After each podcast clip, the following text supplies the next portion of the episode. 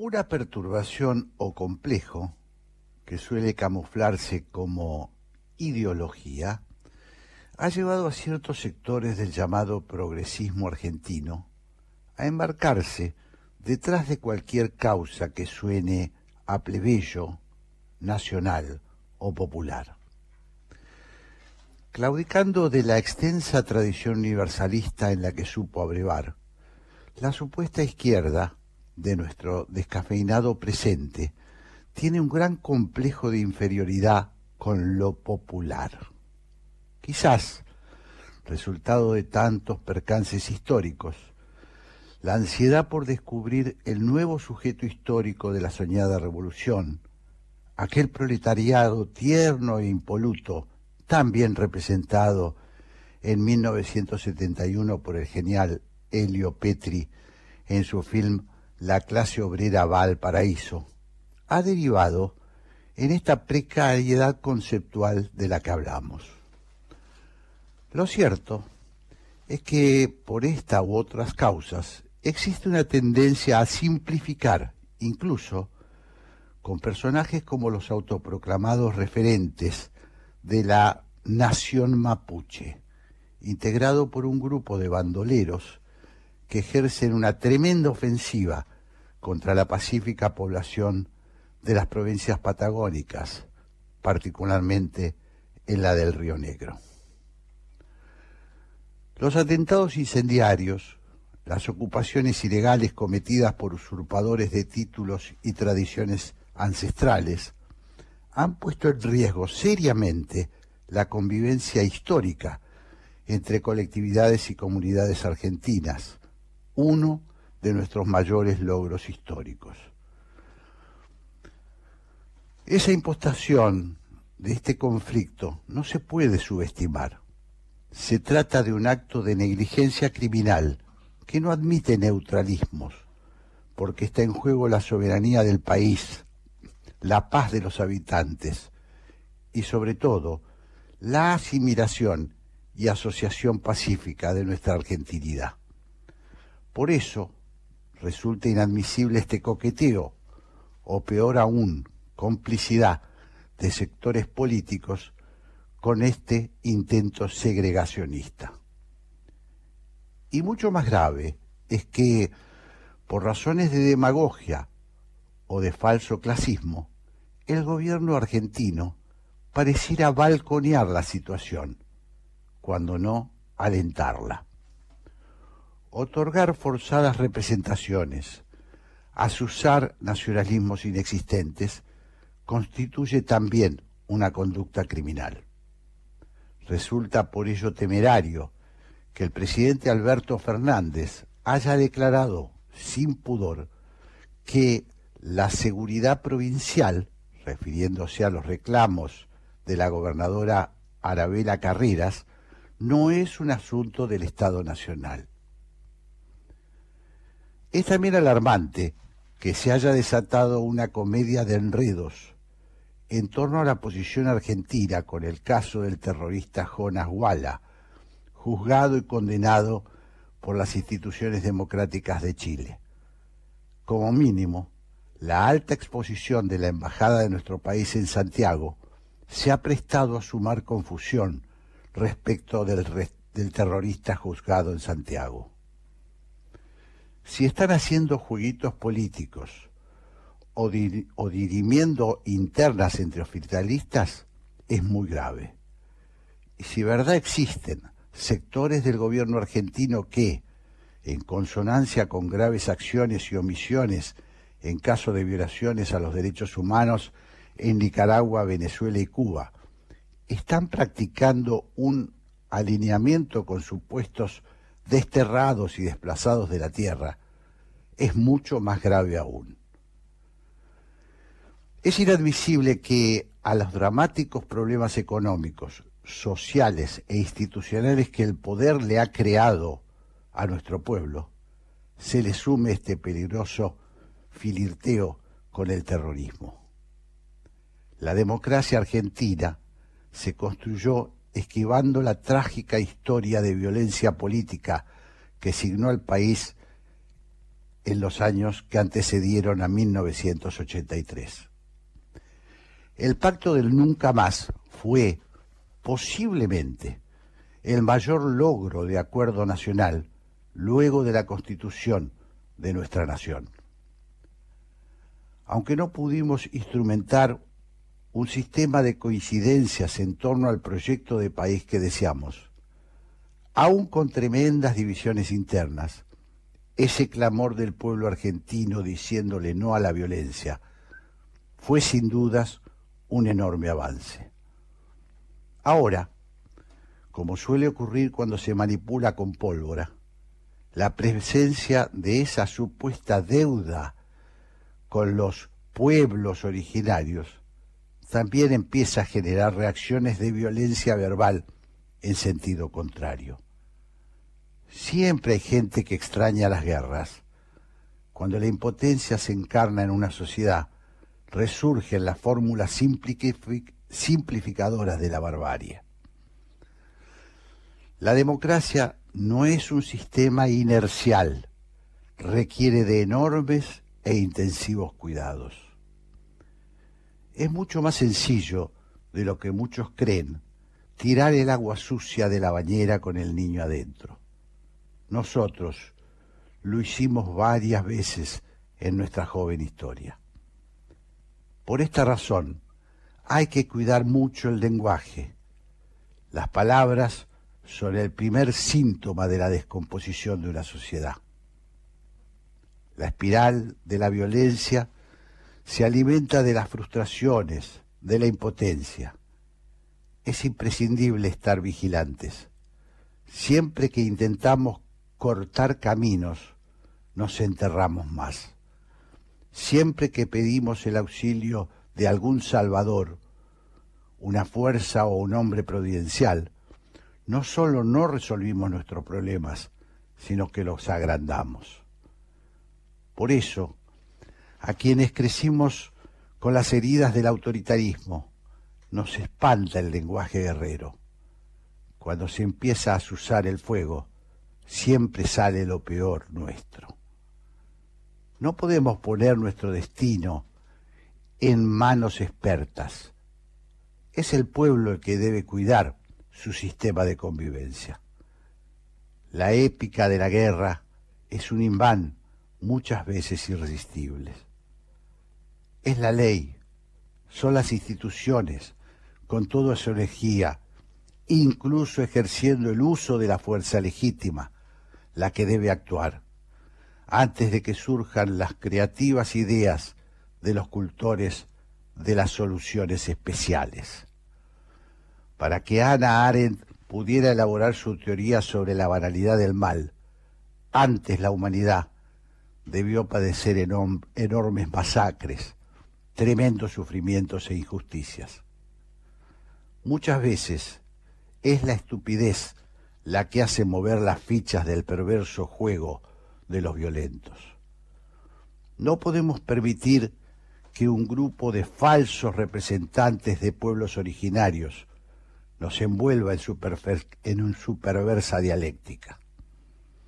Quienes se alzan contra la integridad de nuestra nación no son el sujeto deseado de la revolución, sino vándalos que atentan contra la paz, la convivencia entre razas y minorías, orgullo de este país multicultural.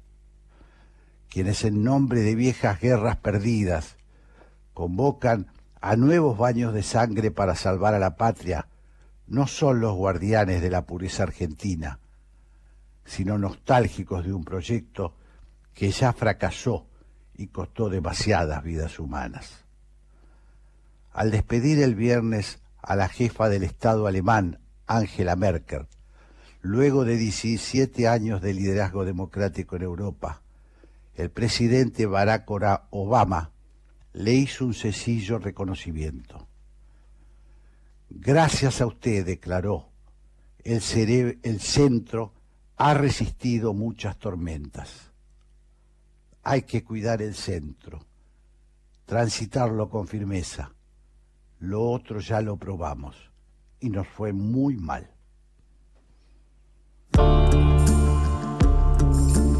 Hablar. Ceder la palabra. Escuchar. La 1110 presenta Haciendo Pie. Un programa que promueve el intercambio de ideas sin prejuicios. Haciendo Pie. Todos los domingos a las 12. Jorge Sigal, por la Radio Pública de Buenos Aires.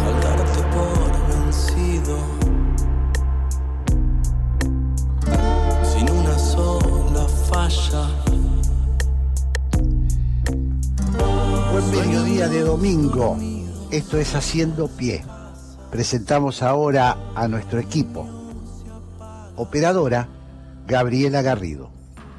Locutora, Patricia Lamperti. Coordinación de aire, Andrés Terrile. Producción, Gabriel Matera. Producción general, Merceditas Laguna. Hoy, en un día muy feliz, Julita cumple 10 años. Felicidades, querida protectora. Coordinación artística, Raquel Aparicio.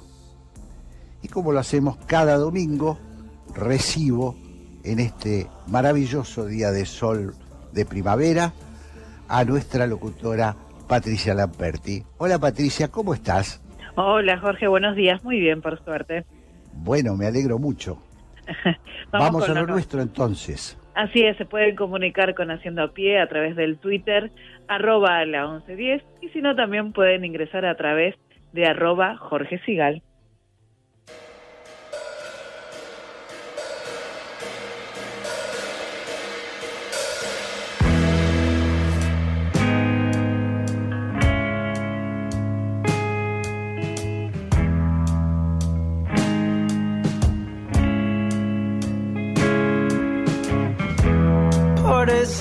Calles va tu alma una y otra vez. Hay un camino de calma que nunca eliges tomar. En el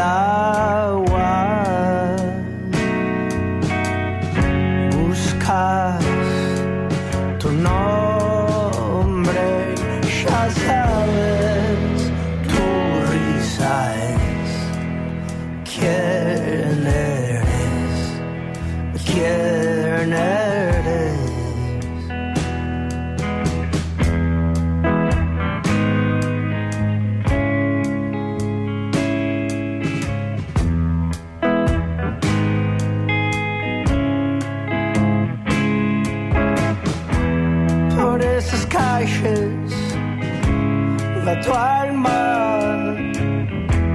Debes dejarlo volver. Hay un camino de calma que nunca eliges tomar. En el aire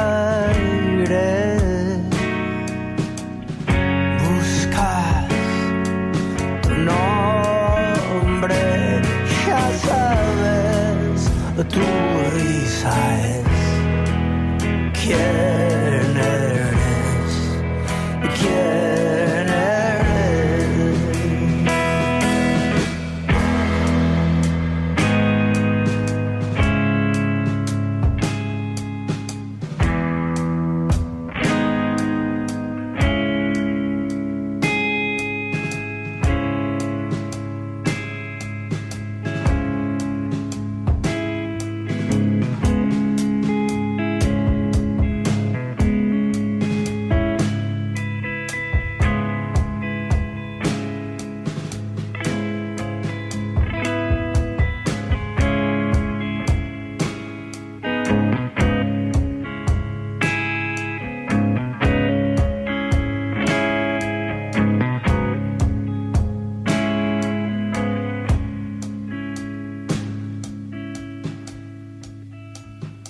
En Haciendo Pie escuchamos esta canción llamada Risa de Prieto Viaja al Cosmos con Mariano.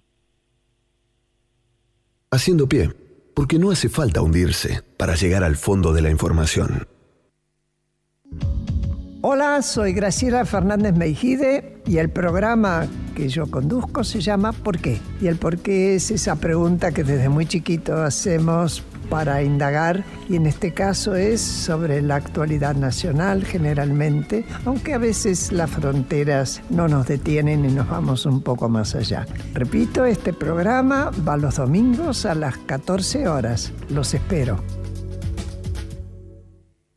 Espacio cedido por la Dirección Nacional Electoral. La izquierda es la tercera fuerza nacional, la fuerza que está siempre con el pueblo trabajador, para transformar la decepción en lucha, para enfrentar el ajuste y al FMI. La izquierda es tu fuerza en el Congreso. En Ciudad de Buenos Aires, Miriam Bregman y Cele Fierro diputadas, Solano y Trimarchi legisladores. Frente de Izquierda, lista 503. Conectate con la ciencia jugando y aprendiendo en familia. El Planetario tiene propuestas para todas las edades, que van desde actividades para armar y colorear hasta podcast de entrevistas y curiosidades astronómicas. Ingresa a las redes del Planetario en Instagram, Facebook, Twitter y Spotify o a www.planetario.buenosaires.gov.ar y descubrí el universo desde casa.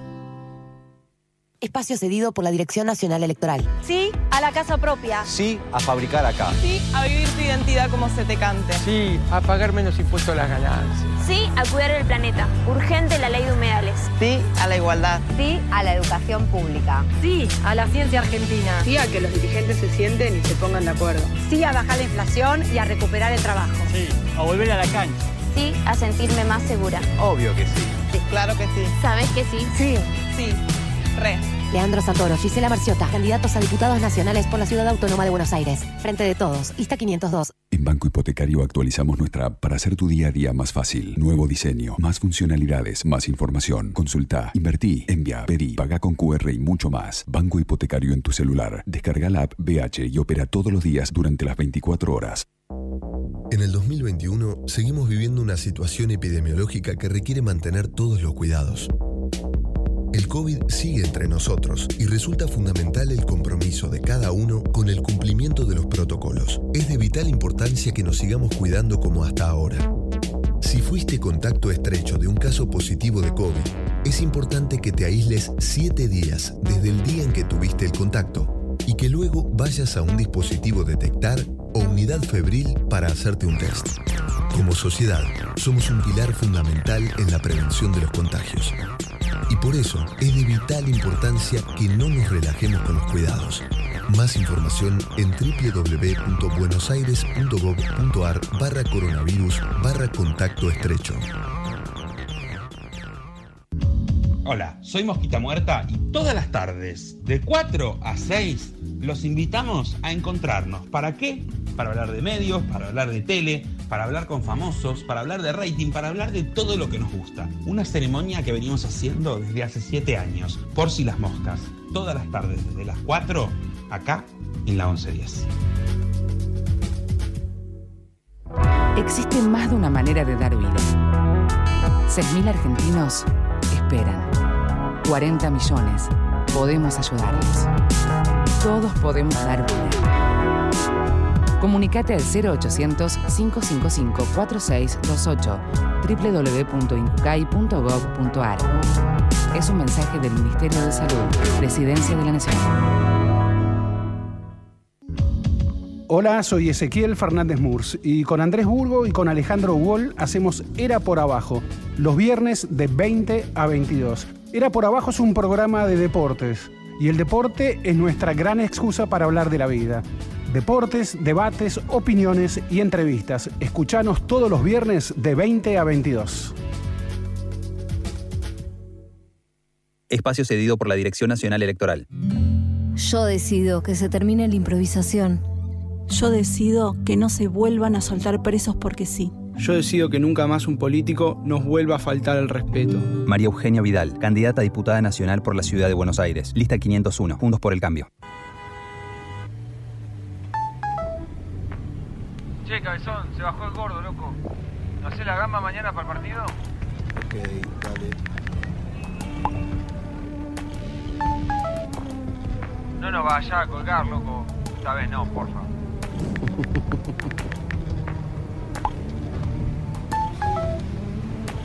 Amor, el bebé está despierto, esperándote. ¿En cuánto llegas?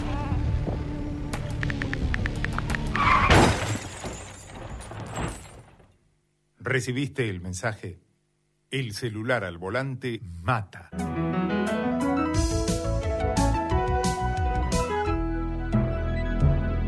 Luchemos por la vida.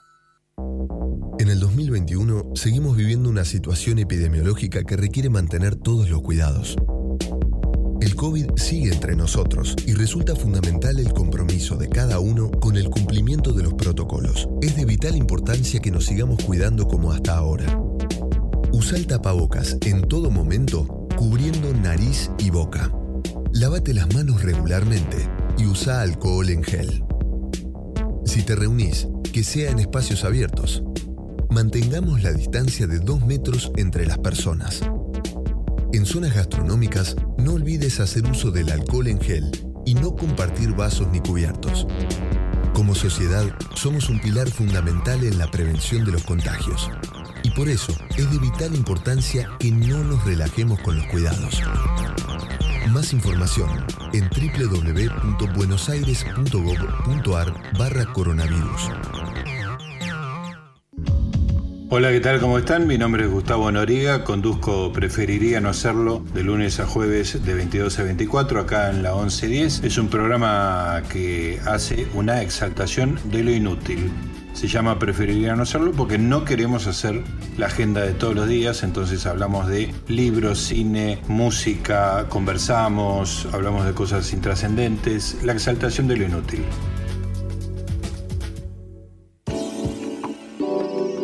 Haciendo pie. Porque todas las ideas merecen ser debatidas.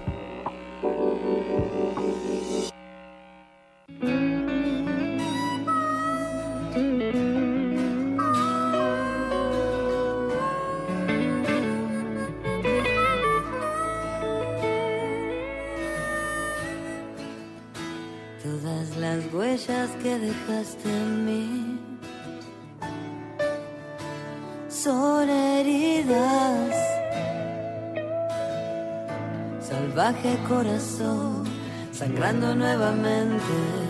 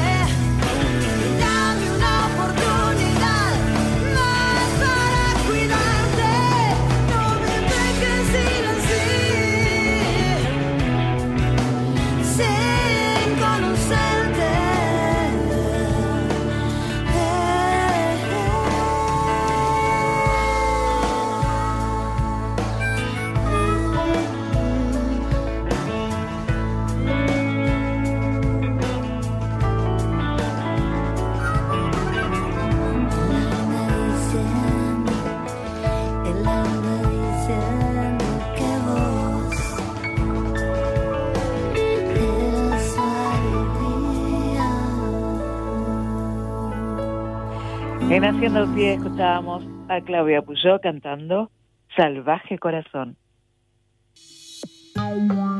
Dialogar, intercambiar, ofrecer, proponer, percibir, razonar, convivir. Haciendo pie. Buscando el consenso en el disenso. Con Jorge Sigal.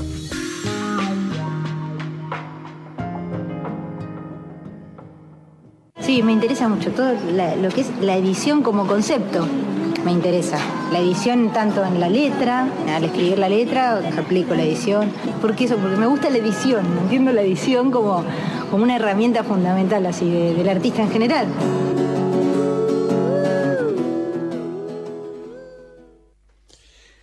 Bueno, cambiando un poquito el orden de nuestro habitual programa, vamos a conversar ahora un poquito sobre, bueno, vamos a conversar sobre arte, sobre arte y sobre creatividad.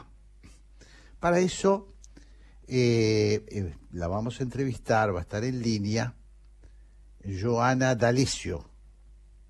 Ella hizo cine, produjo varios largometrajes y series de televisión para Paca Paca, National Geographic y la televisión pública. En 2017 comenzó a escribir y ganó el primer premio del concurso Manuel Mujica Laines. En 2018, junto con Violeta Neutinger, fundaron la editorial Ralenti, enfocada en literatura infantil y juvenil, y hoy se ha alargado a una nueva aventura que es el lanzamiento de la editorial de vinilo editora especializada en libros de no ficción.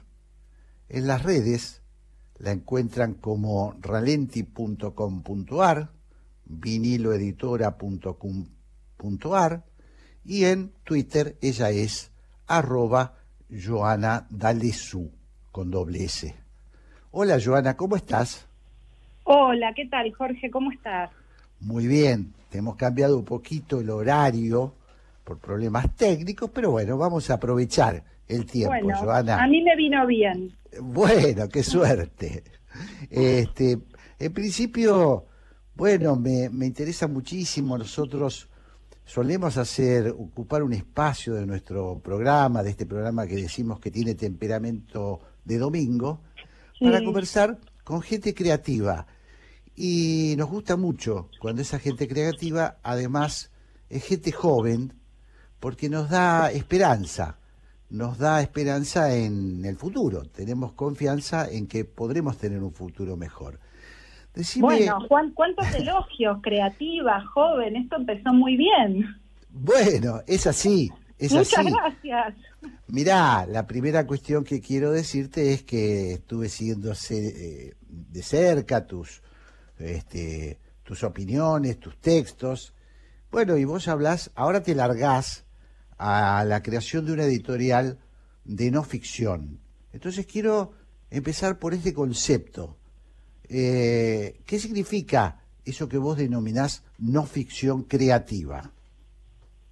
Eh, a ver, la verdad que yo empecé a usar ese término porque lo escuché y me gustó y de alguna manera yo lo empecé a usar queriendo decir eh, que, digamos, me refería a la no ficción y a libros de no ficción donde hay un trabajo en el lenguaje y en la forma. Esto es que se utilizan todos los recursos de la ficción para crear una no ficción. Eh, como porque a veces digamos se, se, se piensa que por ahí es algo periodístico histórico netamente informativo. Pod- uno podría pensar no como que la Claro. ficción la no ficción podría ser es- esto. Y en realidad de hecho de algunos de los libros de vinilo me han dicho qué linda novela dice la gente.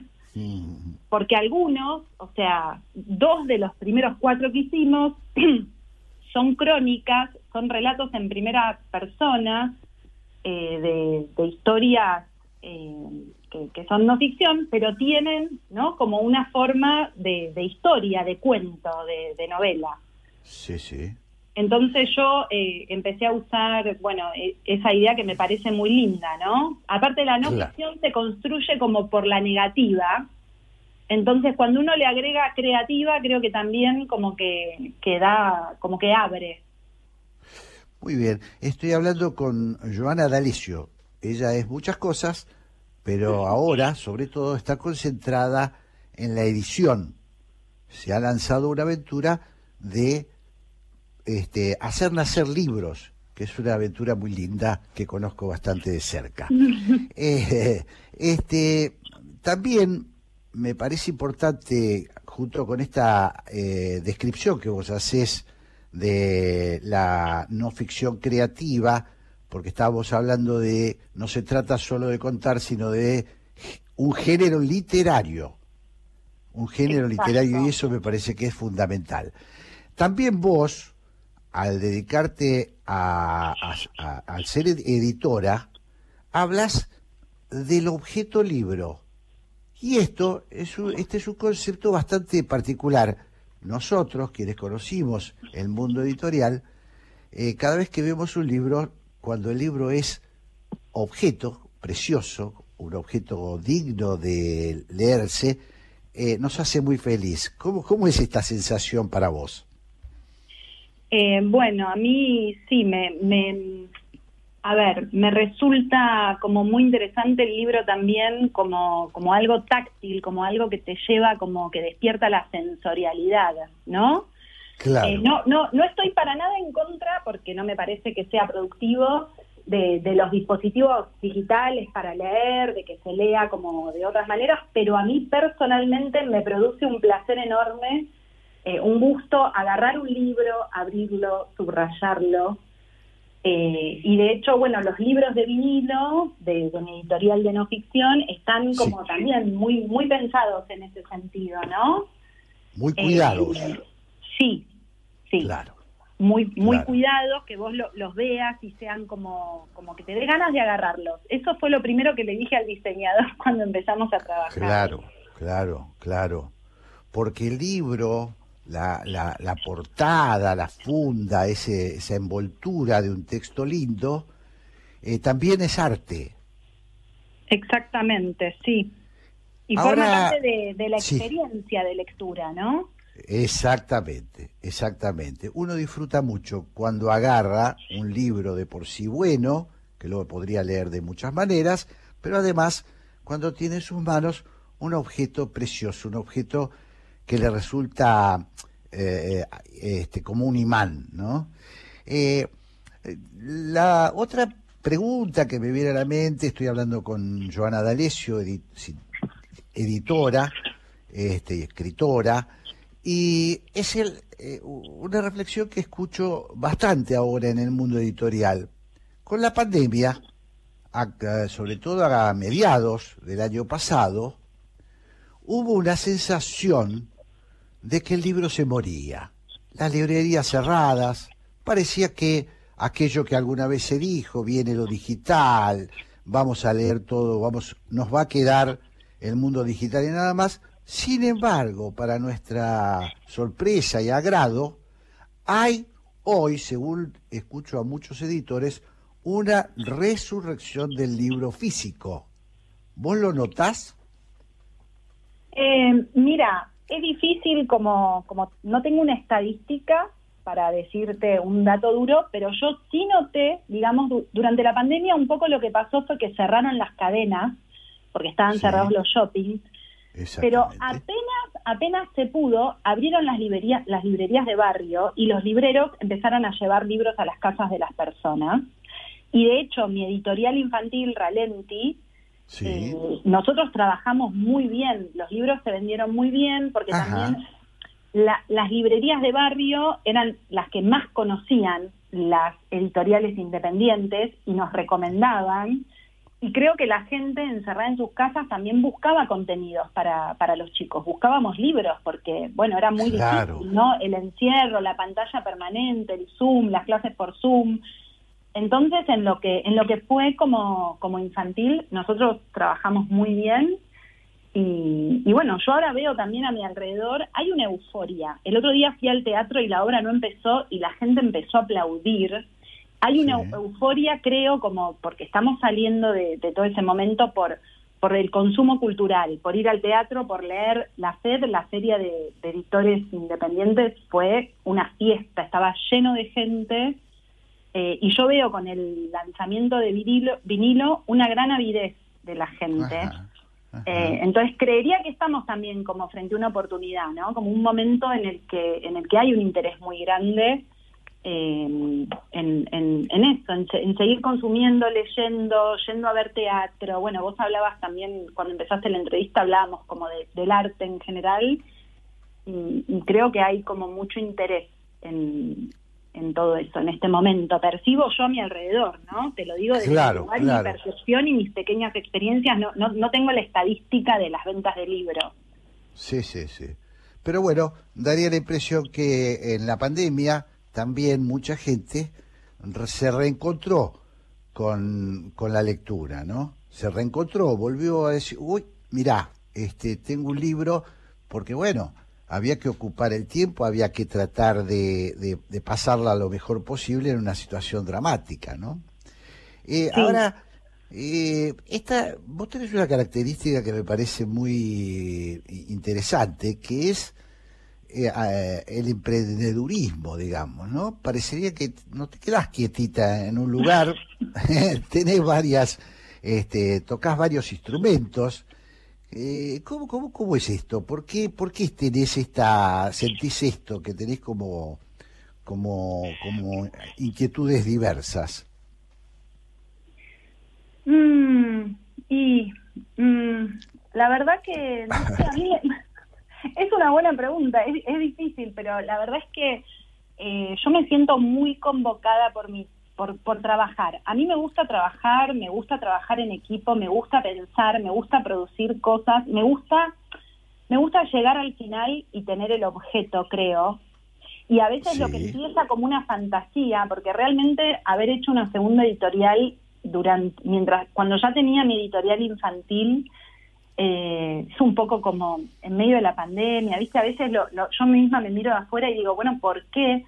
Pero eh, creo que lo, que lo que empezó, por ejemplo, en el caso de vinilo, como una fantasía de, ay, ¿y si hacemos esto? Yo una vez que lo digo y lo empiezo a hacer, me es muy difícil bajarme de ese, de ese barco, porque es como si no me puedo desilusionar a mí misma, ¿no? Claro. Entonces, Claro. como que bueno, sí, te- se me ocurren cosas y las empiezo y después uno en realidad se encuentra con un montón de problemas y, y por ahí, bueno, desde una racionalidad hubiera hubiera sido sensato decir, no, bueno, no no hagas ahora vinilo, ¿no? Claro. Pero bueno, hay algo hay algo ahí como que me tracciona me tracciona mucho. Cre- creo que es algo, no sé, yo encuentro mucha satisfacción en, en trabajar y en hacer cosas y en el caso de los libros, bueno, con los infantiles también, ¿no? Porque me, me llega una foto de alguien, ay, mi hijo que nunca lee, le compré tu libro y le encantó. Eh, y ahora con vinilo también, gente que, que esa posibilidad también de, de conectar, de, de- de que produzca algo, ¿no? Como uno va, trabaja, hace, tiene un resultado, es un objeto, eso le llega a otra persona, o sea, todo ese ciclo me parece espectacular. No sé si sí, responde la pregunta, pero... Sí, sí, está muy bien, está muy bien. Eh, Joana, contame, contale a los oyentes eh, de esta nueva editorial vinilo, eh, cuáles son los títulos que la gente puede encontrar, los, porque creo, tengo entendido que tenés eh, eh, tres, cuatro, no sé cuántos eh, y primeros títulos, ¿cuáles son ellos? Mira, te cuento, ahora en librería, o sea, yo hice cuatro libros juntos, son libros de no ficción y que se caracterizan por ser cortos. O sea, el concepto era leer de una sentada. Cuando empezamos a armar la, de- la editorial, son pequeños, bonitos, eh, atractivos y cortitos.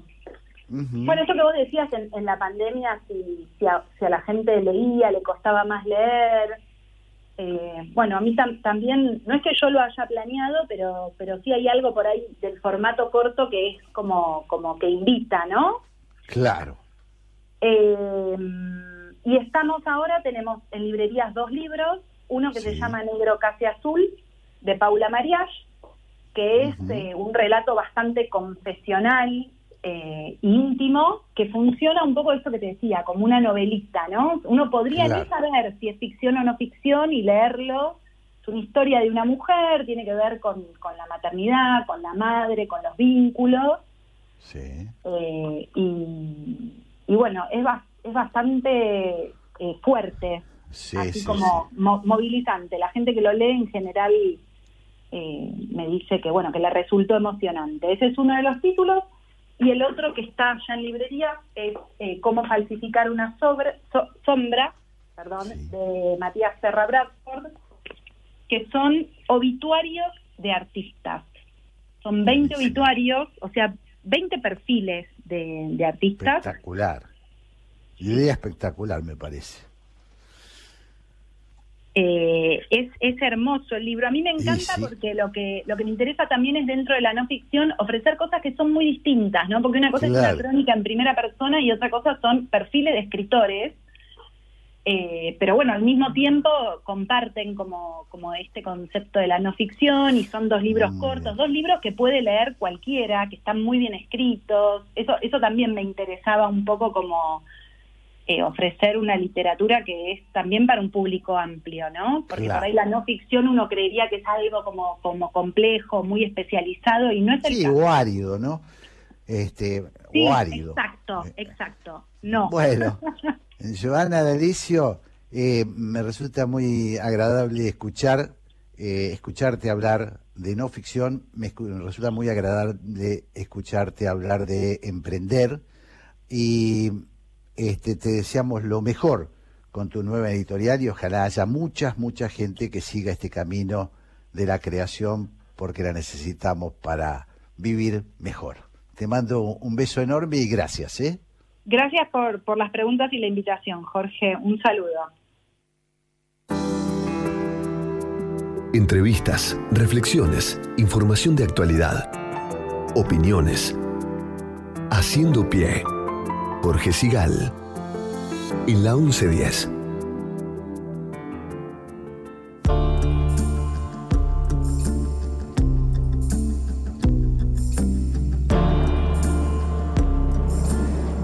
Bueno, y ahora sí, este, aunque el orden de los factores no altera el producto, sí puede alterar un poquito los nervios, pero gracias a Dios está en línea Agustín Salvia, él es sociólogo, magíster en ciencias políticas y sociales, eh, y es eh, mm, muy conocido como investigador jefe del Observatorio de la Deuda Social en el Departamento de Investigaciones Institucionales en la Universidad Católica Argentina. Yo tengo mucho interés en hablar con Salvia porque él es un conocedor, un buceador de los grandes problemas de la marginalidad en la Argentina, de nuestro problema más grave, de los pobres, de la gente que va quedando al costado del camino por un sistema profundamente injusto y que nos da vergüenza. Por eso voy a tratar de aprovechar los minutos que tenemos para, para tratar de, de pensar en ese segmento. Hola, este, eh, ¿cómo estás, este, Agustín? ¿Qué tal, eh, Jorge? Bueno, un gusto, un placer. Se, se nos dilató el, una confusión de horario, pero acá estoy. Bueno, eh, vamos a aprovechar el tiempo. Este, mira, voy a empezar este, este, esta conversación con un brevísimo relato. Eh, el- esta semana encontré, tuve en- en- en un encuentro con dos personas.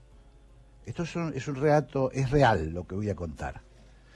Las dos venían de la provincia de Buenos Aires, una de la zona de Quilmes y la otra de la zona oeste. Ambas tardaron cuatro horas para llegar a su trabajo. Eh, y me hizo pensar eso, eh, porque no era solamente queja por no llegar, sino manifestaban deseo de trabajar.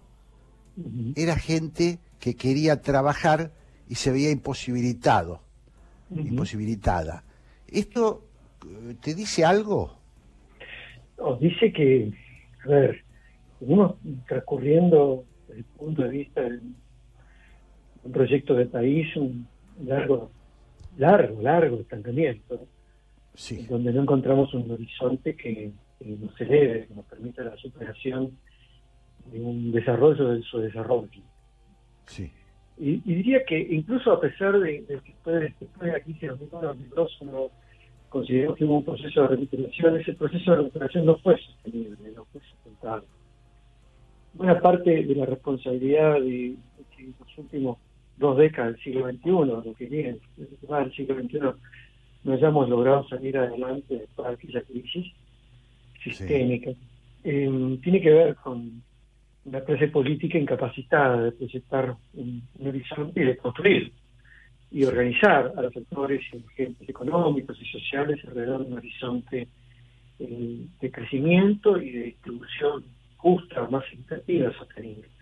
Y, y aquí hablamos de distintos partidos políticos o orientaciones políticas, es decir, pero sobre todo, efectivamente, eh, lo que es el, gobierno partido oficial o la coalición oficial tiene una alta responsabilidad en, no haber aprovechado oportunidades de una sociedad que quiere progresar, porque si lo que enseñó el periodo 2001-2002 fue que, después de la crisis, fue que cuando teníamos en aquel momento, eh, a partir del programa Jefes y Jefas de Hogar, dos millones de beneficiarios, esto se redujo a 500.000 o al menos de 500.000, porque rápidamente en el contexto de crecimiento y de demanda de empleo, un millón y medio de personas se incorporó al, al mercado de trabajo.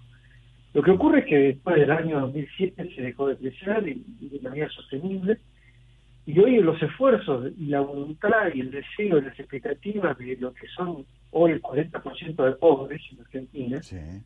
eh, y que en términos de trabajo implica eh, aproximadamente la mitad de los trabajadores, 7, 8, 9 millones de personas, con capacidad de crear riqueza, está desocupada, está haciendo changas y trabajos eventuales, o está en un sistema totalmente precario, bueno, para esa población eh, no se le ofrece un horizonte de progreso, de movilidad social. Eh, apenas sobreviven y en realidad diría que, que, lo más triste es que no sobreviven, sino que se tienen que comer sus propios ahorros, se fagocita la, el propio capital acumulado anteriormente, es decir, los hijos ya se educan menos que sus padres, se atienden mejor la salud que sus abuelos, eh, viven en condiciones mucho más hacinadas que antes. Eso significa el empobrecimiento de una sociedad. Entonces, también tardan más tiempo para al trabajo y también tienen más estrés y también se deprimen más. ¿bien? Y, y todo eso significa pobreza y marginalidad y empobrecimiento social y también una brecha, porque por el otro lado, el 30% de nuestra sociedad, un, uno de cada tres familias, hogares en nuestro país, diría que han podido eh, participar en un proyecto, de, si no de protección, sí de estabilidad y de relativo progreso social. Pero dos terceras partes, o unos están muy paralizados, muy vulnerables a cada crisis, y otro tercio se viene empobreciendo estructuralmente. Entonces, claro. lo que me dice, lo que tu, tu relato es, eh, no tenemos, eh, no parece un futuro promisorio y el presente es dramático. Claro. Y, y, no es responsabilidad de que la gente no quiera trabajar, sino de que no hemos creado condiciones para que un país crezca, ahí, progrese. Ahí me, ahí me gustaría, Agustín Salvia, estoy hablando con Agustín Salvia, él es sociólogo, experto en temas eh, eh, de trabajo de, y, de marginalidad. Y me gustaría eh, preguntarte si vos notás, como algunos estudios indican, o si tus estudios indican, que han, empezaron a cambiar en el último tiempo algunos parámetros, incluso que han inducido o inducen a un tipo de pronunciamiento en el voto.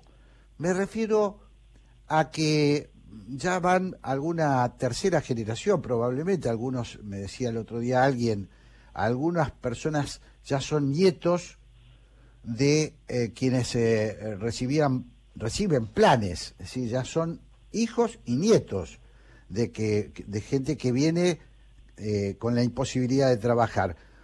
¿notás que hay una reconfiguración en, en esos sectores? Que el trabajo, a pesar de todo, pasó a ser un valor más importante en el último tiempo? Mira, no, no es en el último tiempo, porque los programas, parte de todos los programas que, que son muchos, ¿eh? son decenas de programas y de sistemas de asistencia y protección social que, que los gobiernos supieron dar en, clave a una emergencia que se han constituido en, estructurales, porque como no hay empleo, no hay trabajo, eh, para ya sea por factores literales o por factores humanitarios, han tenido que ir creciendo estos sistemas de protección o asistencia. Hoy por hoy en Argentina el 35% de las familias está asistida por un programa social. Eso es un indicador de empobrecimiento. Y diríamos que como son familias numerosas, casi el 50% de la población recibe algún programa social de una manera u otra, directa o indirectamente. Y lo que se llama programas de empleo atiende a un millón de familias, al 10% de, de las familias. Pero eh, en cualquier caso, la perspectiva que tiene la sociedad asistida por el Estado, por mucho que pueda llegar a ser una, una estructura cooptada de alguna manera, es que quiere progresar. Y con un programa social no puede progresar. No solo no puede progresar hoy, presente, sino que no puede darle a sus hijos un mejor porvenir. Entonces, lo que está ocurriendo es que hay una saturación, no solo porque ya no alcanza frente a la inflación un programa social, porque se necesita changas y otros trabajos, que antes había en la primera década del siglo, siglo XXI, pero ya no hay en la segunda década del siglo XXI, y parece que no aparece nada en el 2021. Entonces, eso que no se logra garantizar a través del trabajo, aunque sea un trabajo precario o informal, eh, hoy por hoy no, no sacia las expectativas de progreso. Y como eso es lo que está saturado, diría que lo que clásicamente hemos vivido como un tercio de la sociedad eh, incluida y que eventualmente propone un cambio y un tercio de la sociedad excluida que se atrinchera frente a, las, a, la asistencia del Estado y un tercio intermedio de la sociedad que va, va, va, va de un lado a otro dependiendo del ciclo económico y de las promesas. Bueno, lo que está ocurriendo hoy es una descomposición de, las bases que sostienen a un, a un régimen populista. ¿Por mm. qué? Porque el régimen populista no está teniendo capacidad para resistir a ese tercio inferior y por lo tanto ese tercio inferior se siente defraudado, pero sobre todo porque no ve futuro, porque ya no no se le no no cree en las promesas de futuro. Es un área de vacancia para la política, entendámoslo bien. Digo, es un área de vacancia, porque aquel, aquel, sistema, aquel régimen o coalición política capaz de no salir de la grieta y ponerse por encima de ella y convocar al conjunto de la sociedad a un proyecto de país distinto, eh, va a encontrar no solamente a los sectores que están incluidos como aliados, sino también a los sectores que están excluidos porque no tienen no el futuro, no tienen un proyecto, tienen hambre de futuro y, no tienen futuro. Claro. Eh, estoy hablando con Agustín Salvia, estamos cerrando esta conversación. Eh, voy, a, voy a dejar, eh, voy a dejar un mensaje, me gustaría que dejar un mensaje. En lo que vos me decís, siento que hay una muy mala noticia, que es la objetividad de, las, de los datos, y una buena noticia, que es que la sociedad argentina, eh, la sociedad argentina quiere cambiar, no se conforma con la, no se resigna a, la marginalidad. Eh, si, me lo decís en un, dos segundos, me, encantaría.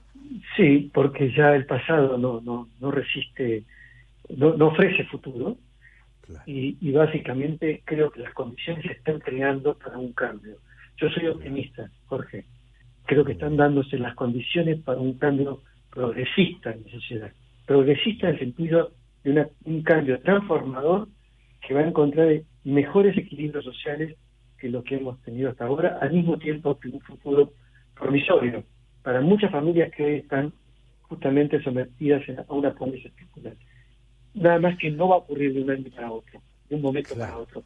Va a ocurrir lenta y sistemáticamente en tanto la democracia argentina sea inteligente y, sea consciente de que los procesos no son fáciles y que tenemos que producir una revolución desde el punto de vista social eh, y, cultural. Y esto creo que está en marcha. Agustín Salvia ha sido muy amable eh, para mí, muy esclarecedor y de alguna manera también inspirador. Eh, te mando un gran abrazo y ojalá que podamos charlar de nuevo muy pronto. Jorge, a disposición y gracias por invitarme a tu programa. Un abrazo. Al contrario. Chao, chao. Haciendo pie, para los que queremos ver más allá de la superficie. Explorar es nuestro punto de partida. Ahora te invitamos a hacerlo juntos. Descubrí cómo la energía nos conecta en tecpetrol.com. Jorge Sigal y Santiago Kovadlov.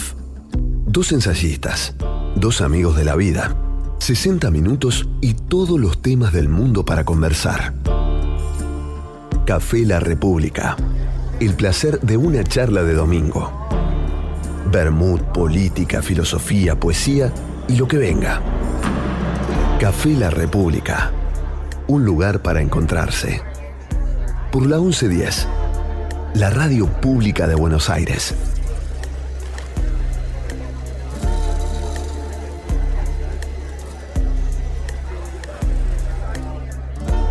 Y ahora sí, ha llegado la hora en que este café abre las puertas al filósofo, escritor, poeta Santiago Kovadlov, quien me va a hacer compañía durante la próxima hora. Hola Santiago, qué gusto tenerte. Pero ¿cómo estás, estás? Jorge?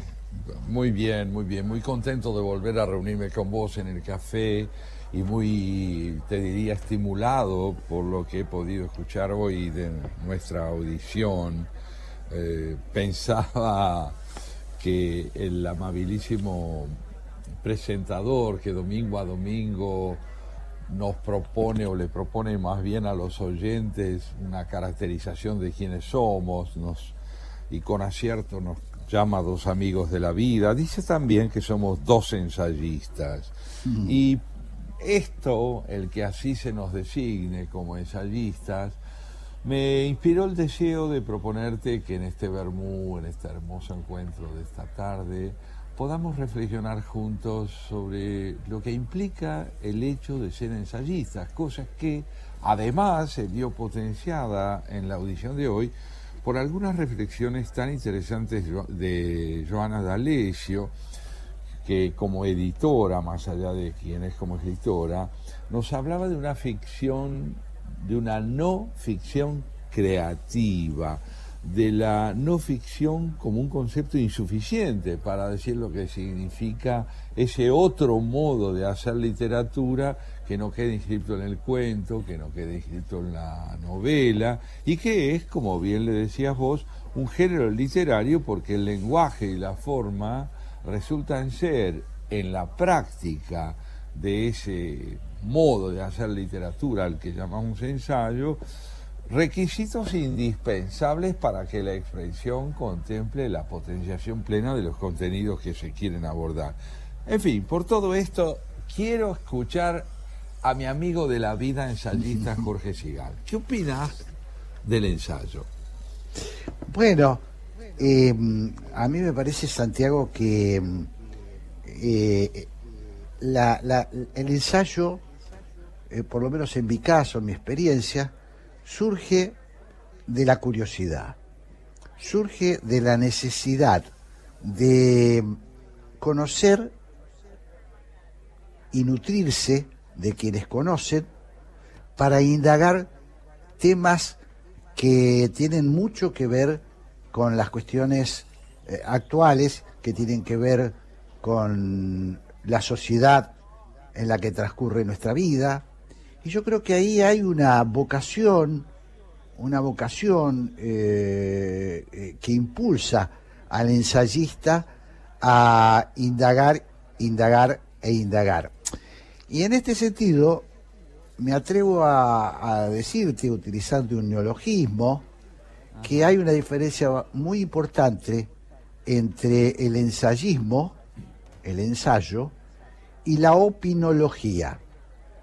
La opinología es otra cosa, ¿no? Eh, eh, la opinología es, eh, digo lo que me parece, que no está mal, pero el ensayismo es un intento de profundizar y de nutrirse de fuentes que existen, que existen, y que en todo caso sirven para llegar a algunas conclusiones, ¿no? Para aportar algunas conclusiones. Esta, esta es, digamos, este es por lo menos lo que me mueve a mí a tratar de ser un ensayista. Y es, y es a vos a quien yo quería escuchar, porque precisamente me estás diciendo que el ensayismo se nutre en la interlocución con otros, es decir, con otros autores, con otros pensadores, con aquellos que han abordado aquellas cuestiones que a nosotros nos importan y entonces el ensayo se va gestando como una posibilidad de interlocución con un tema que se nos impone como preponderante y con quienes a partir del reconocimiento de ese tema nos preceden o coexisten con nosotros en el abordaje de esa cuestión. A mí esto me lleva también a hacer otra distinción como la que estableces entre opinólogos y ensayistas, que es la distinción entre los que componen monografías y los que componen ensayos. La monografía tiende a desarrollar una tesis, una hipótesis, eh, que aspira a ser probatoria y a jerarquizar de algún modo su punto de vista por sobre cualquier otro, descalificando otros puntos de vista para poner de manifiesto la función probatoria y superior del propio parecer. El ensayista no pretende jerarquizar su punto de vista, sino generar una alternativa con su parecer que pueda eventualmente entrar en interlocución con otras, limitándose a reivindicar para su concepción del tema que aborda la coherencia de un, planteo que quiere ser escuchado, que aspira a ser tan oído como es capaz de escuchar el mismo otros pareceres, infundiéndole al tema que aborda un matiz personal, porque este otro punto también me parece, Jorge, muy importante en el ensayo. El ensayo es el destino subjetivo que corre un tema, una idea, un planteo, es decir, es, es la aprehensión personal que se hace de un asunto que en el transcurso del desarrollo del trabajo se convierte precisamente en expresión personal en un planteo propio, ¿no? Es inconfundible en ese sentido la voz de un ensayista como lo es la de un novelista o la de un cuentista, pero no hay duda de que un ensayista es alguien cuya voz resulta inconfundible. Claro.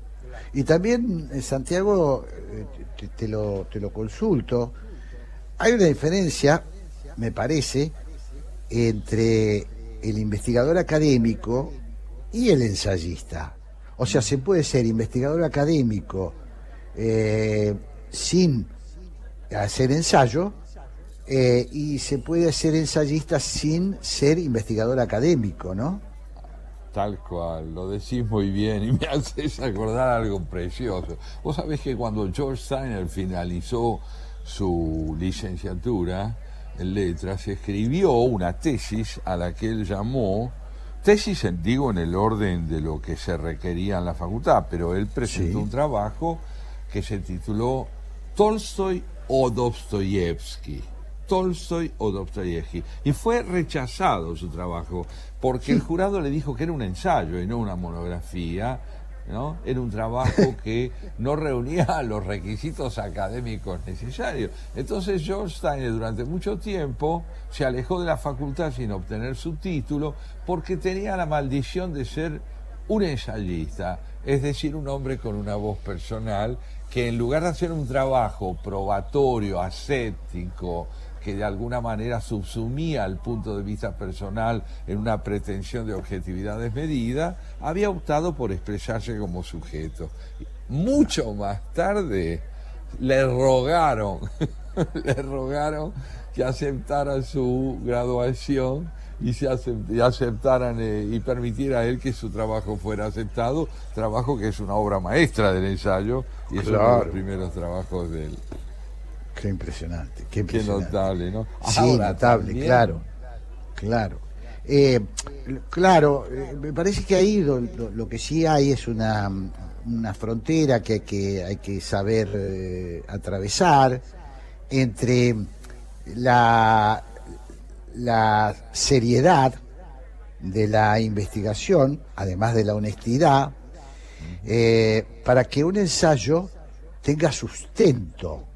Y me parece que la otra cosa que te quería junto con esto decir es que eh, me parece que hay un parentesco, por lo menos en el ensayo social, entre eh, el trabajo de elaboración de una idea original o de tratar de, de tener una idea original y un profundo conocimiento en lo posible de la historia social sobre todo. Claro, claro que sí. Uno no proviene del aire, me estás diciendo algo decisivo. El ensayista, por eso, como te decía hace un momento, es para mí un interlocutor de la historia, un interlocutor de la pluralidad de voces que están vinculadas al asunto que le importa. Pero hay también un ensayo al que yo he llamado ensayo de intimidad, en el cual el ensayista, sin abandonar, digamos, esa apertura a las perspectivas que pudieron haberse desplegado previamente a él sobre un tema, habla de lo que le pasa a él, de lo que le sucede en su vida cotidiana, de los asuntos que podríamos considerar hasta irrelevantes desde el punto de vista social, o en cuanto a que en primera instancia traducen intereses que podríamos estimar como propios de una vida y no con un valor paradigmático para todos, pero que si está bien desplegado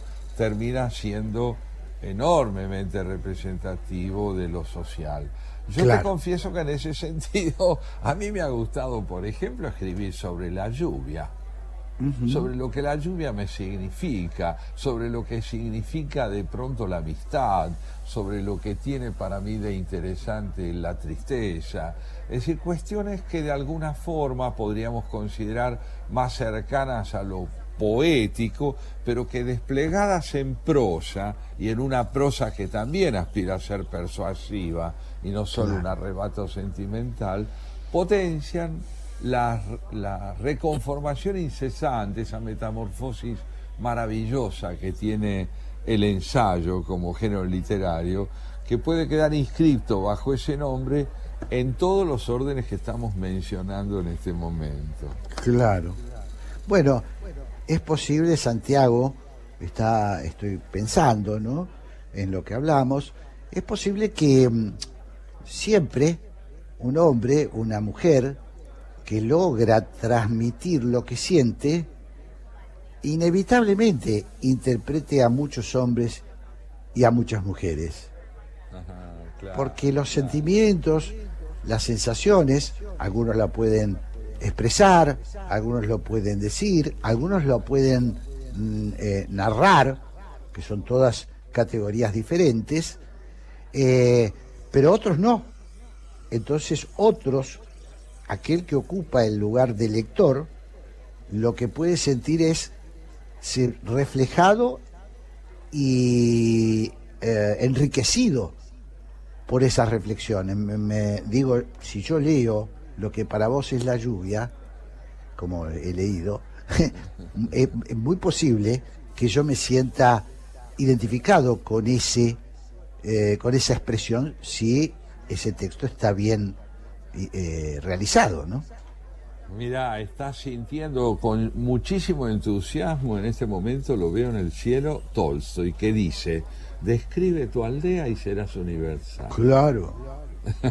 Claro. Este, creo que sí, que la tonalidad que uno le imprime al abordaje de su tema es finalmente el que permite conjugar el- la validez o el, el valor que podamos atribuir a nuestro asunto y la posibilidad de que al expresarnos subjetivamente o personalmente hagamos lugar para que otros se sientan representados. También en el ensayo, como pueden sentirse en un poema, en un cuento o en una novela, donde evidentemente el punto de vista personal es, es más que, que palpable. Ahora, también Jorge pensaba en él, nunca lo hablamos esto, en el título de nuestro, de nuestro programa, Haciendo Pie. Y creo que este haciendo pie proviene eh, de una conversación preciosa que alguna vez tuvimos en la que yo te conté que Montaigne eh, dice esto, escribo ensayos porque no hago pie, con lo cual él ha querido significar que bueno, que cuando él se pone a escribir sobre lo que escribe, que en general es sobre sus propias vivencias y sus concepciones de las cosas, este, no, está muy seguro, no está apoyado en un fundamento como era frecuente en su tiempo, que lo estuviera todo aquel que escribía un libro, recurriendo al magister dixit, a la palabra de los maestros, al fundamento de la teología, a la fortaleza de la lógica, en las que descansaría necesariamente la consistencia de lo que se plantea. Dice, yo escribo ensayos porque, bueno, no termino de saber dónde estoy parado, y el nuestro, el nuestro título, el de nuestro queridísimo programa, y esto vale la pena compartirlo con los oyentes, me parece, nuestro programa se llama Haciendo Pie, porque ese gerundio, haciendo, también muestra que estamos tratando, estamos tratando de hacer pie, estamos queriendo encontrar un fundamento mediante el debate, la discusión, el diálogo, ¿no te parece? Me parece, y me parece que es para seguirlo si, si, si lo consideras este, adecuado. Nos escuchamos un temita y, luego seguimos con esta idea de escribo ensayo porque no hago pie, de Montaigne. ¿Eh? Sigamos después, claro que sí. Un, dos, un, dos, tres. Eh, Pipe. Diga, Vina. Vamos hacer uh, esta canción que hicimos, a, a Tonga da Mironga do Cabulete. ¿Se puede? Sí, yo creo que sí. Es decir, uh, porque parece que es una expresión que no quiere decir nada de bueno, ¿no? Sí, yo creo que es una mala palabra, ¿no? Tú conoces la historia, ¿no? Más parece que en África, cuando un africano dice eso a otro, parece que las tribus entran en guerras terribles, ¿no? Eh, que se comen el hígado uno al otro. No sabía. Sí. Eh, todo lo que se sabe es que la última palabra, esta palabra cabulete de la expresión, sí. parece que tiene algo a ver con la madre de uno, ¿no? no sabía, ¿no? vamos a cantarla. Vamos, vamos a cantar. Eu caio de bossa, eu sou. Eu sou quem eu sou. Eu saio da fossa, ei, xingando e nagô. Vai você, Vininha. Você que ouve não fala, você que olha e não vê. Eu vou lhe dar uma pala, você vai ter que aprender. A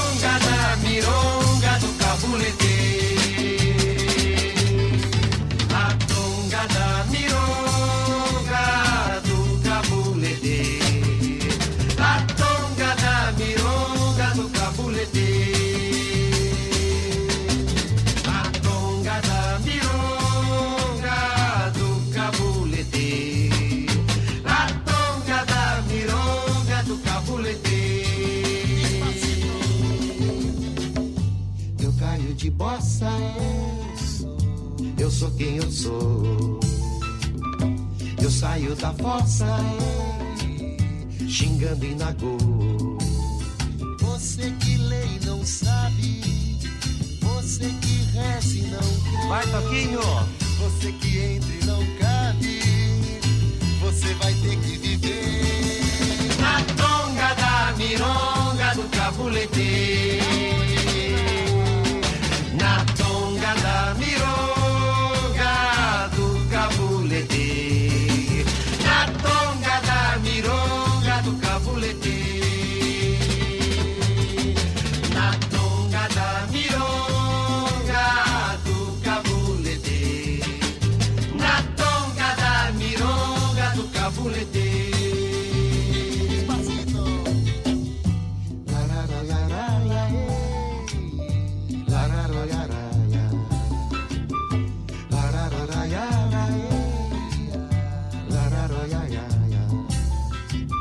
perfume não traga e que não paga pra ver.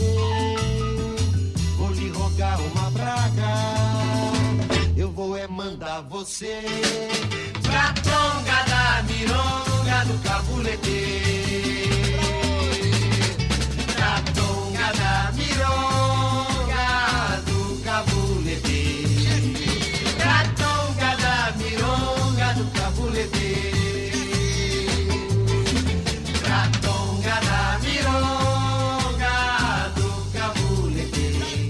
En Haciendo Pie escuchábamos el tonga de la mironga de Cabuleté, interpretado, en este caso, por Vinicius de Moraes.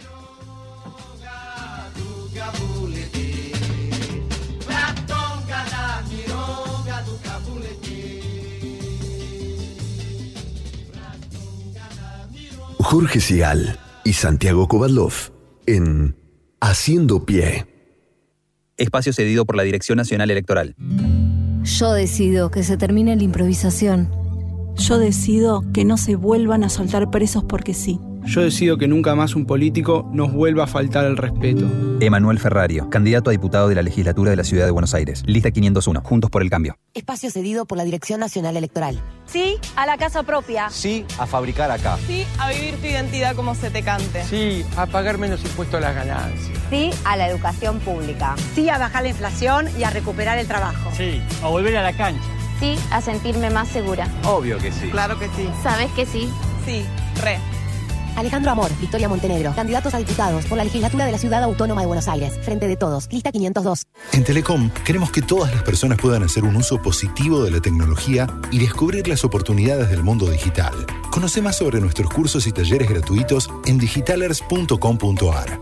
Telecom, nos unen las ganas de avanzar. Café La República. La hora de la tertulia entre amigos en Haciendo Pie. Con Jorge Sigal y Santiago Kovadlov.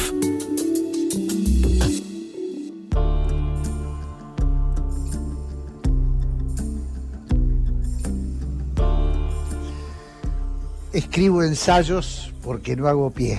Esta fue la cita de Montaigne que trajiste a nuestra conversación y lo asociaste, Santiago, con- es muy interesante con lo que parecería ser todo lo contrario, ¿no? Es decir, le pusimos a nuestro programa haciendo pie.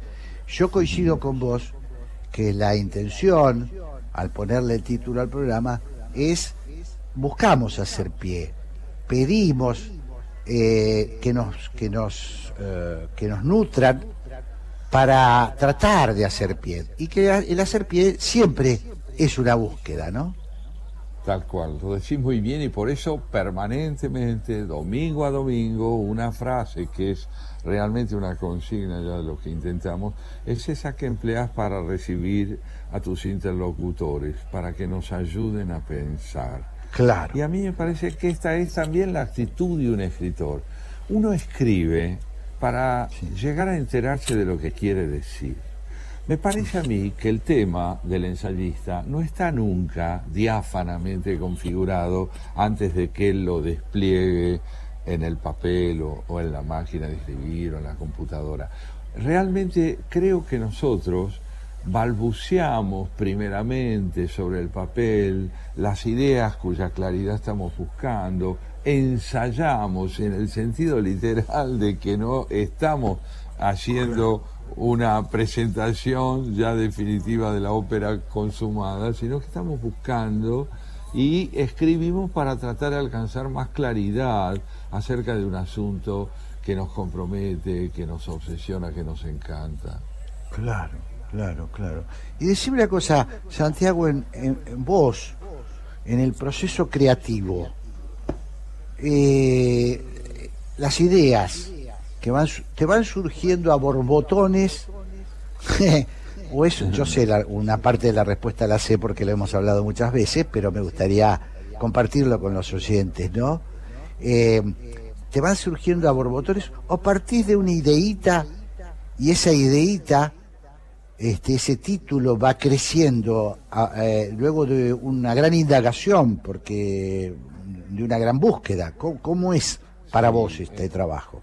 Eh, y mira, eh, como parte de sí lo hablamos, pero verdaderamente eh, vale la pena ir, volver incesantemente sobre esto.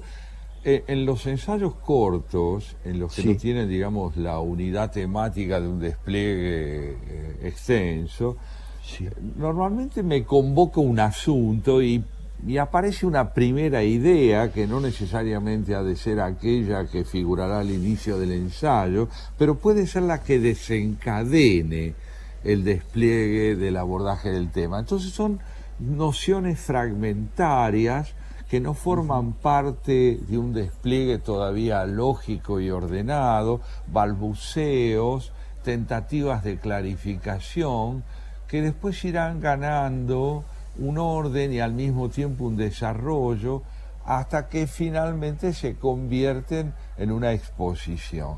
En el caso de los ensayos cortos, ¿no? Por ejemplo, yo estoy terminando de escribir un ensayo sobre el vacío. Es una noción que me atrajo, que me atrajo, y, y en la medida que me atrajo la interrogué, en la medida en que la interrogué fueron apareciendo insinuaciones de respuestas provenientes de otros autores, provenientes de mi propia reflexión, pero cuando se trata de un tema más extenso, como por ejemplo el que uno puede desarrollar, no sé, en Locos de Dios, o en Lo Irremediable, o en El Silencio Sí. Primordial, cuando el tema tiene carácter ya, digamos, de un despliegue que va a demandar eh, más de 100 páginas, allí realmente el trabajo primeramente es de un largo estudio de una larga necesidad de escuchar a los que han meditado sobre el tema antes que yo e y entrando en interlocución con ellos es como poco a poco empiezo yo a configurar mi propio punto de vista. No sé si lo que te ocurre a vos es muy distinto de esto.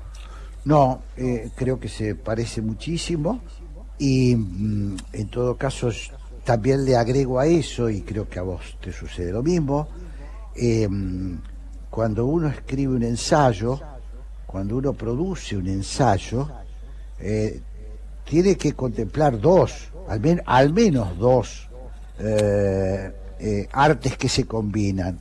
Una es la de tener una idea para decir y para desarrollar luego de la indagación, y la segunda, que el texto debe ser un texto armonioso, un texto que a uno le satisfaga, un texto hecho con pretensión literaria, como hablábamos con, este, con Joana, con pretensión, con exigencia literaria, porque está destinado eh, a que otros se sientan reflejados e interpelados por ese texto, ¿no? Así es, y eso solo puede tener lugar si vos encontrás tu propia voz o te empeñás en encontrar tu propia voz. Yo creo que no hay manera de escapar a esta evidencia que también ella nos aportó hoy. O haces literatura o no hay ensayismo, pero literatura aquí no quiere decir ficción, quiere decir Claro. expresividad, elocuencia, la tentativa de que lo que uno aborda, meditado por uno, tenga la temperatura del interés con que lo tocamos. Claro, claro, claro. La Bueno, temperatura del interés. Sí, claro. Yo creo que ahí eh, no, no alcancé a hablarlo con Joana, pero me parece que ha habido un cambio. Eh, bueno, que Montaigne lo dijo hace muchísimo, ¿no? este, pero ha habido un cambio, sobre todo porque hubo un momento eh, donde eh, los escritores de ficción sintieron un poquito de desprecio, no sé si llamarlo desprecio, de subestimación hacia aquellos que eh, pretendían utilizar la buena literatura en textos de no ficción, ¿no? Hubo un debate, incluso yo recu- recuerdo muy bien, como lo hemos también conversado muchas veces, eh, el tema de la primera persona, eh, hubo en los años eh, 90, eh, un poco antes incluso, que le decían, no, no, primera persona, bueno, los periodistas escribían en tercera persona, Sí, nunca escribían en primera persona. señala- está muy bien lo que señalás, porque efectivamente yo creo que el solo nombre, fíjate, fíjate lo difícil que es designar lo que hacemos. Eh, Normalmente en los periódicos la columna que alude a los libros más vendidos, que no son novelas, se llama no ficción, pero eso es definirlo por la negativa. Por eso yo no le Claro. agrega la palabra creativa. Eh, Claro, eh, claro. Si yo digo no mujer, van a hablar de un hombre. Claro, no es a interesante. de mujer. Es un No- género no- que no se sabe qué es, ¿no? no se sabe qué. Y esto es parte de la virtud del género, porque es un género polifónico, absolutamente eh, elástico, que tiene una plasticidad que permite que irrumpa en el interior de una novela o que en el interior de un ensayo uno por momento haga un relato que parece ficcional o, o parte de una crónica. Bueno, nuestro amigo Fernández Díaz en ese sentido es un maestro tanto del Un maestro. ensayismo como de la ficción. Pero yo creo que en la historia argentina ocurre lo mismo. ¿Qué es el Facundo de Sarmiento sino un libro que puede ser caracterizado como ensayo, como ficción? Es decir, tiene una plasticidad significativa que proviene de sus tonalidades tan variadas, tan corales, ¿no es verdad? claro. Tan corales. Bueno, vos estás este, poniendo el acento en un punto fundamental, que es que eh, nadie puede asegurar que ha encontrado su propia voz al escribir, pero si no se desvive para buscarla, no será nunca un escritor. Claro, claro, claro, claro.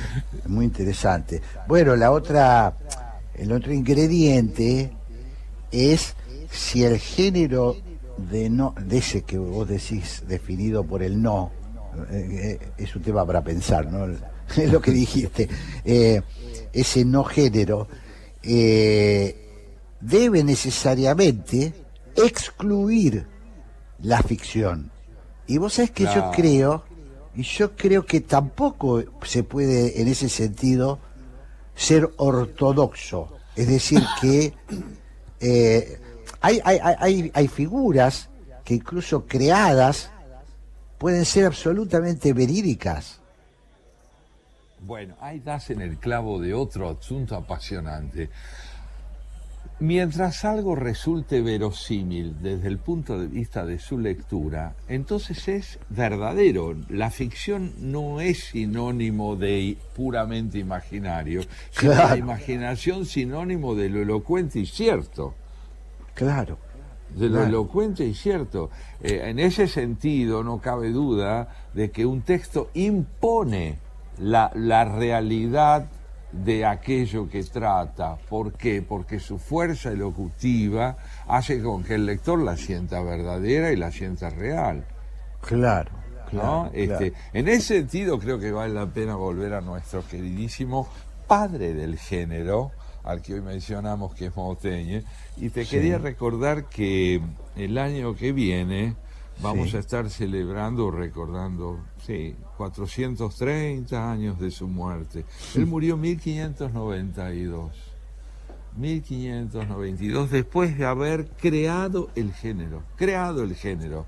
Y, y como expresión de, de esa vitalidad extraordinaria que él le impuso a esa expresión inédita hasta ese momento, eh, yo tenía ganas hoy de ofrecerle a nuestros lectores y a vos también, no un poema exactamente, sino otro poema que es un- algunos fragmentos de sus ensayos. ¿Qué te parece? Qué lindo. Vamos, ¿No vamos, me encanta. Vamos con algo de lo que él ha escrito. Por ejemplo, escuchémoslo decir esto. Yo me atrevo no solamente a hablar de mí mismo, sino a hablar de mí mismo solamente. Me extravío cuando hablo de otra cosa apartándome de mi asunto. No me estimo por manera tan indiscreta, ni estoy tan atado y mezclado a mí mismo que no pueda distinguirme y considerarme a un lado como a un vecino o como a un árbol. Lo mismo se incurre en defecto, no viendo hasta dónde se vale, que diciendo más de lo que se ve. Mayor amor debemos a Dios que a nosotros mismos, y le conocemos menos, a pesar de lo cual hablamos de Él a nuestro deseo. Los demás forman al hombre, yo lo describo como representante de uno particular con tanta imperfección formado que si tuviera que modelarle de nuevo, le trocaría en bien distinto de lo que es. Pero al presente ya está hecho y ese soy yo. Los trazos de mi pintura no se contradicen aún cuando cambien y se diversifiquen. El mundo no es más que un balanceo perenne, todo en él se agita sin cesar, así las rocas del Cáucaso como las pirámides de Egipto, con el movimiento general y con el suyo propio. El reposo mismo no es sino un movimiento más lánguido. Yo no puedo asegurar mi objeto, el cual va alterándose y haciendo eses merced a su natural claridad. Lo tomo en este punto conforme es en el instante en que con él converso. Yo no pinto el ser, pinto solamente el movimiento, y no lo transitorio de una edad a otra, o como el pueblo dice, de siete en siete años, sino de día en día, de minuto en minuto. Precisa que acomode mi historia a la hora misma en que la refiero, pues podría cambiar un momento después, y no por acaso también intencionadamente.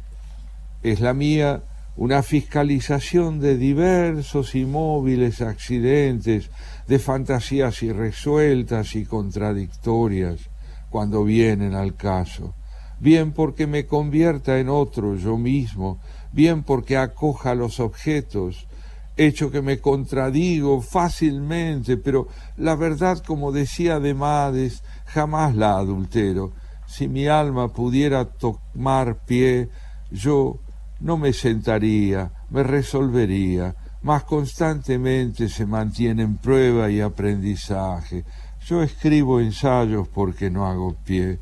Yo propongo una vida baja y sin brillo como la mía, más para el caso es indiferente que fuera relevante. Igualmente se aplica toda la filosofía moral a una existencia ordinaria y privada que a una vida de más rica contextura. Cada hombre lleva en sí la forma cabal de la humana condición. Los autores se comunican con el mundo merced a un distintivo especial y extraño. Yo, principalmente, merced a mi ser general como Miguel de Montaigne, no como gramático, poeta o juriconsulto. Si el mundo se queja porque yo hablo de mí demasiado, yo me quejo porque él ni siquiera piensa en sí mismo. Pero es razonable que siendo yo tan particular en uso, pretenda mostrarme al conocimiento público.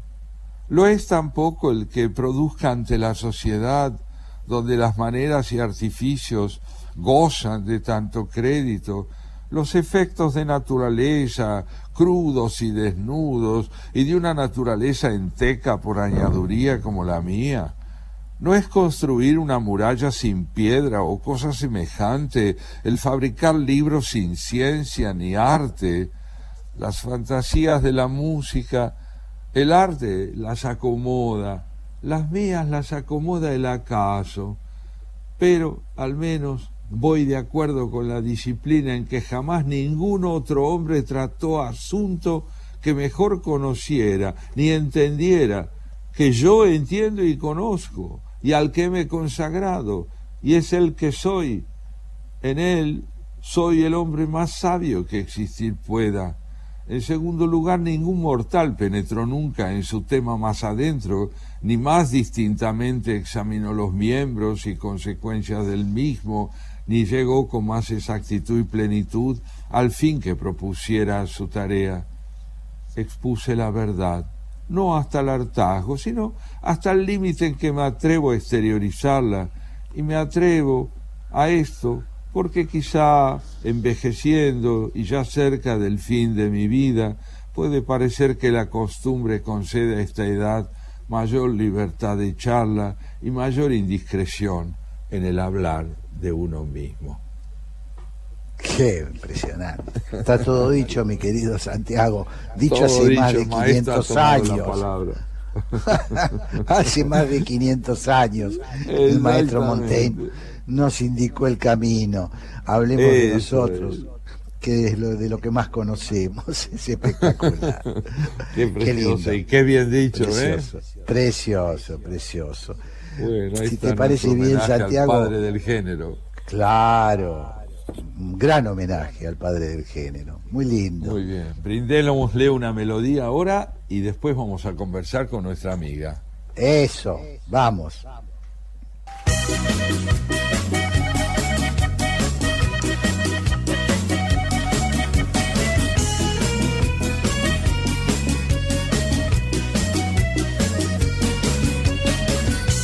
sé lo que te diga no va a ser suficiente, ay, ay, ay, ay, ay. Y lo que tú me entregues dejará pendientes, ay, ay, ay, ay, ay. ¿Quién nos dice que la vida nos dará el tiempo necesario? Tomarme lo que deseas como si solo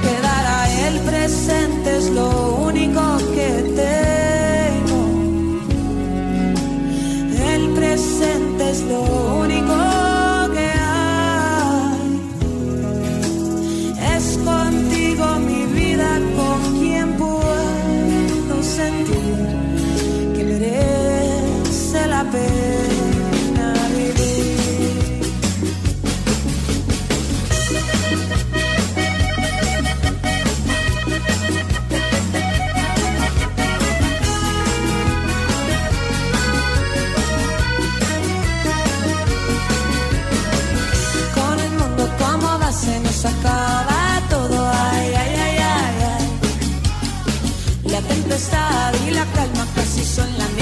misma cosa, ay, ay, ay, ay,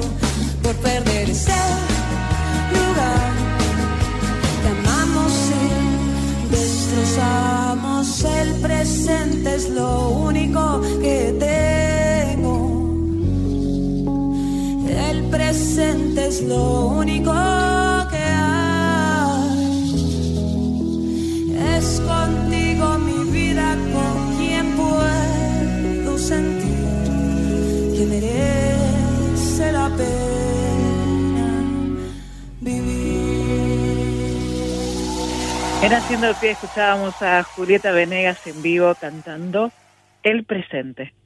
Jorge Sigal y Santiago Kovadlov en la 1110. En estos días de aislamiento social es importante cuidarnos entre todas y todos. Si vos o alguien que conoces sufre violencia de género, llámanos al 144 las 24 horas, los 365 días del año. Estamos para ayudarte. Cuidarte es cuidarnos. Buenos Aires Ciudad. En el 2021 seguimos viviendo una situación epidemiológica que requiere mantener todos los cuidados.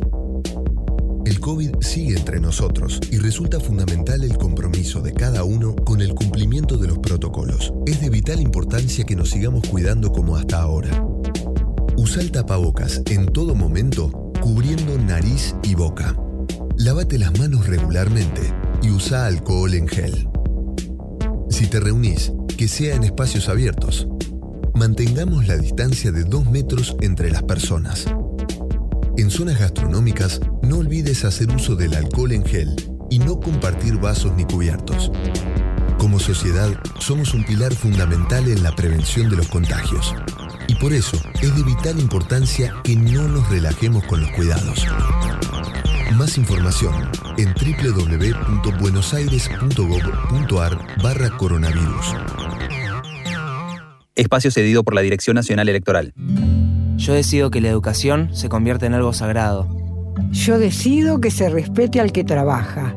Yo decido ser de los millones de argentinos que quieren otra cosa. María Eugenia Vidal, candidata a diputada nacional por la Ciudad de Buenos Aires. Lista 501, Juntos por el Cambio. Café La República. Jorge Sigal y Santiago Kovadlov conversan en la radio pública de Buenos Aires.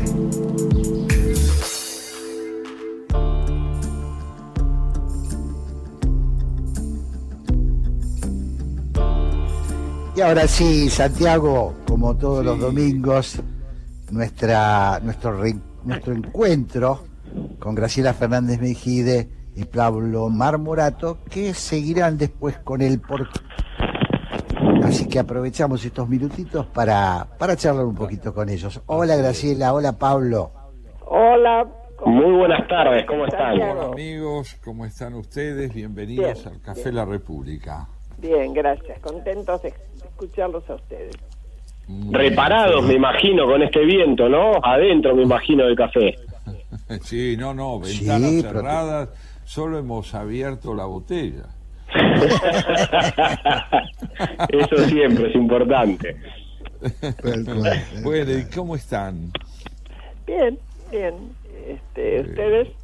Bueno, nosotros también y muy curiosos por saber algo que podés brindarnos vos. ¿Sabés que estuvimos hablando hoy sobre el ensayo como género literario, como tentativa de abordaje mediante las ideas de los problemas que sean de nuestro interés? Y remitíamos al padre del género que vos, como profesora que sos de idioma francés, debes haber leído con deleite, que es a Montaigne. Sí, eh, qué sé yo. Yo, yo no soy del, eh, lo más indicado para hablar de ese tema. No soy un especialista en ese No, ni nosotros, simplemente adherimos y por eso nos parecía lindo escucharte reflexionar sobre lo que la lengua francesa te pudo dar al respecto. Bueno, además, además Graciela, vos has sido una enorme ensayista durante todos estos años. Has escrito mon- muchísimos ensayos. Sí, sí, sí, sí. Pero, a ver, a mí me cuesta mucho pensar que yo soy eh, escritora, mi voz, eh, ensayista o lo que sea. Me cuesta mucho porque, tal vez, porque lo hice como se deben hacer todos, ¿no? Por una necesidad personal de contar, de advertir, de tratar de prevenir. Y sí, fueron saliendo, pero me cuesta pensar que yo soy eso. Porque yo también hago eso. Eh, Me, me cuesta mucho. Ahora, te no, desmiente tu obra. ¿Cómo? Sí, claro, Te pensaba en desmiente eso. tu obra. Sí, sí, pero... y, y algunas de las cosas que hice me gustaron más, otras menos. Pero, este... En realidad sí es cierto, los franceses son, este, han sido profesores, así, eh, o por lo menos uno lo tomaba como tales, del ensayo, ¿no? Y hay Claro. brillantes, vaya si los hay. Vos eso sabés, Santiago, y bueno, No, no hay también, duda, no hay duda, pero Sí, sí. tenía mucha curiosidad y la tenemos de ver cómo esto que estás diciendo es tan lindo. No te lo propusiste, pero terminó siendo un modo de, de expresión de tu identidad. Tus libros te reflejan como sujeto plenamente. Bueno, y estaba también, agrego que Pablo también incursiona en el Pablo. ¿no? Sí, en realidad, permítanme, a ver, yo acompañé, tuve el placer de acompañarla a Graciela en dos de sus tres libros, no en La Ilusión, en su primero, sino en los dos que vinieron. Y la verdad, los libros de Graciela no es un yo digo o yo pienso, la, re- la responsabilidad que se tomó Graciela y que tuve, la, la pude acompañar en cuanto a documentar sus puntos de vista, eh, es un logro más que importante. Bueno, eso es el ensayo, ¿no? Exactamente. No es un mero relato. No, no, es, no, no era un relato. Y es cierto, Pablo me acompañó mucho, mm, haciendo buena parte del trabajo, búsqueda de información, etcétera. Eh, y después él también se animó, se animó a escribir él también, le costaba. Nos cuesta creer. Cuando uno no se preparó para ello, eh, cu- cuesta creer que uno puede hacerlo. Es que no estás, este, yo diría, apropiándote de una identidad indebida, en el caso de ninguno de los dos, en el tuyo con más, más trayectoria, pero creo que estás ante una evidencia que a vos misma te sorprende. Has escrito, has volcado, has respondido a la necesidad profunda de dar testimonio de cosas que para todos nosotros son fundamentales. Y bueno, y habrá que resignarse a hacer que un, a, a advertir que uno ha ido más allá de lo que piensa. Voy a, voy a decirles algo. A ver. El programa de Graciela Fernández Mijide y Pablo Marmorato se llama ¿Por qué? Y si esa no es la pregunta fundamental del ensayismo, eh, estoy cerca. Exacto. Sí, exacto. sí, muy bien, muy bien. Muy ¿No es cierto, Santiago? Muy Sí, oportuno. muy, muy, muy- bueno, tenés razón. Este, quien, No se trata de escribir, de narrar, se trata primero de pensar, ver si uno tiene algo para decir, y luego está el instrumento de la buena prosa, de la buena palabra, que es otra cosa, que es muy difícil.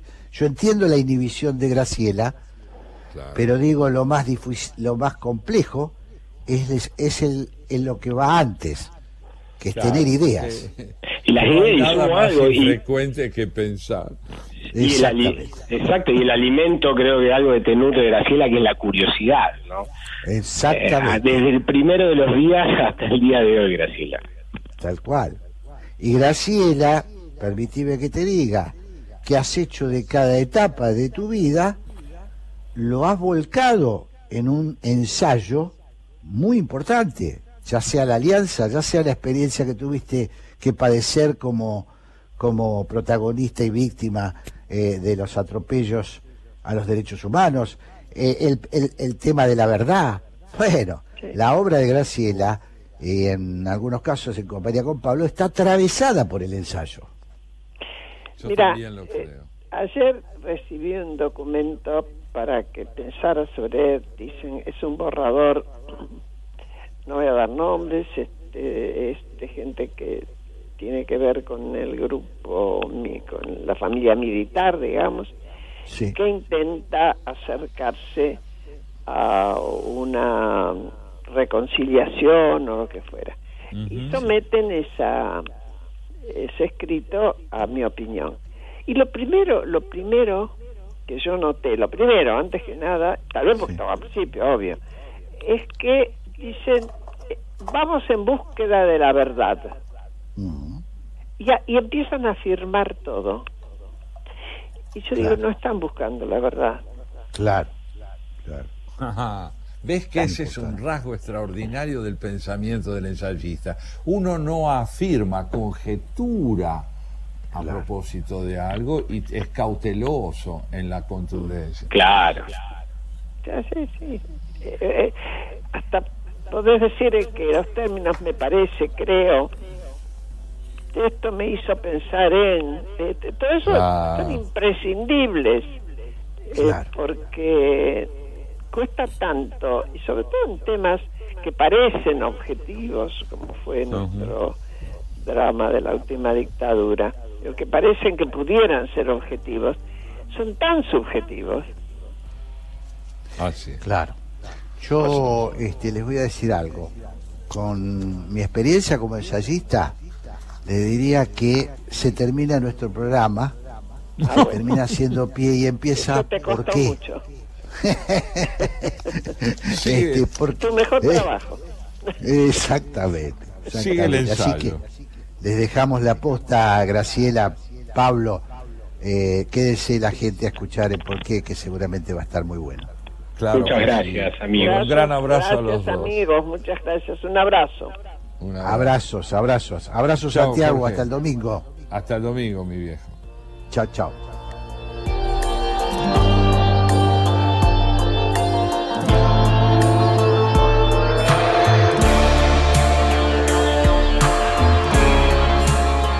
Haciendo pie, palabras que sostienen, ideas para sujetarse.